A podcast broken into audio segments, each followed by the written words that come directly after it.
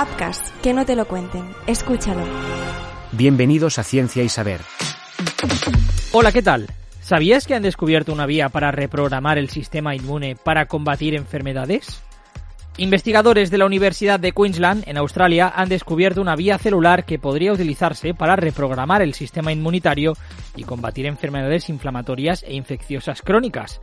En su trabajo, publicado en la revista científica Proceedings of the National Academy of Sciences, estos investigadores han evidenciado que una molécula derivada de la glucosa en las células inmunitarias puede detener el crecimiento de las bacterias y amortiguar las respuestas inflamatorias.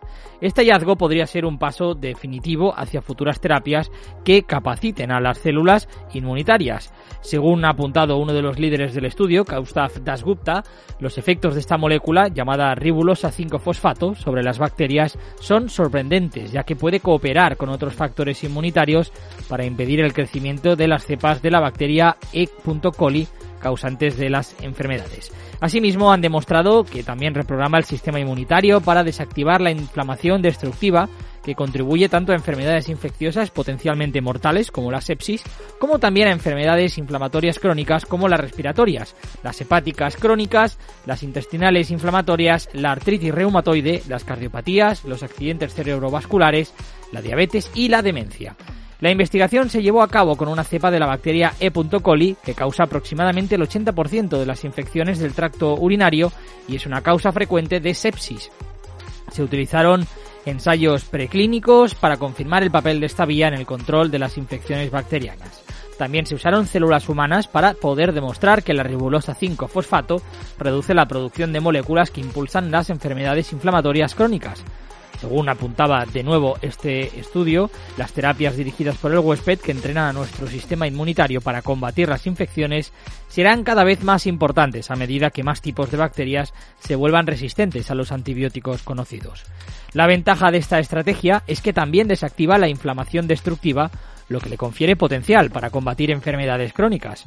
Al potenciar la vía inmunitaria que genera la ribulosa 5-fosfato, podemos dar al organismo la capacidad de defenderse de las enfermedades inflamatorias e infecciosas que no son uno, sino dos de los principales retos mundiales para la salud humana. También añade Matt Sweet, que es otro de los autores de este estudio. Y es que muchas de las terapias antiinflamatorias actuales se dirigen a las proteínas del exterior de las células, pero como esta vía se produce en su interior, los investigadores idearon un nuevo método para atacarla mediante la tecnología ARNM. Según Sweet, la tecnología ha dado resultados prometedores en la administración de la enzima que genera la ribulosa 5-fosfato en las células inmunitarias y ha sido registrada como patente provisional por UniQuest, que es la empresa de comercialización de la Universidad de Queensland. Estás escuchando Ciencia y Saber. Por otra parte, Elon Musk ha recortado el 80% de la plantilla de Twitter. Actualmente la red social cuenta con un 80% menos de su plantilla de empleados desde la llegada del nuevo consejero delegado, el famosísimo Elon Musk, debido a su nueva política empresarial y a los despidos masivos producidos durante las primeras semanas al frente de la empresa. Los registros internos de Twitter afirman que la plantilla a tiempo completo de la empresa se ha reducido a unos 1.300 empleados en activo, entre los que se incluyen menos de 550 ingenieros. Asimismo, según ha informado la cadena CNBC, Elon Musk habría autorizado el traslado de unos 130 empleados de otras empresas de su propiedad como Tesla, SpaceX y The Boring Company a Twitter.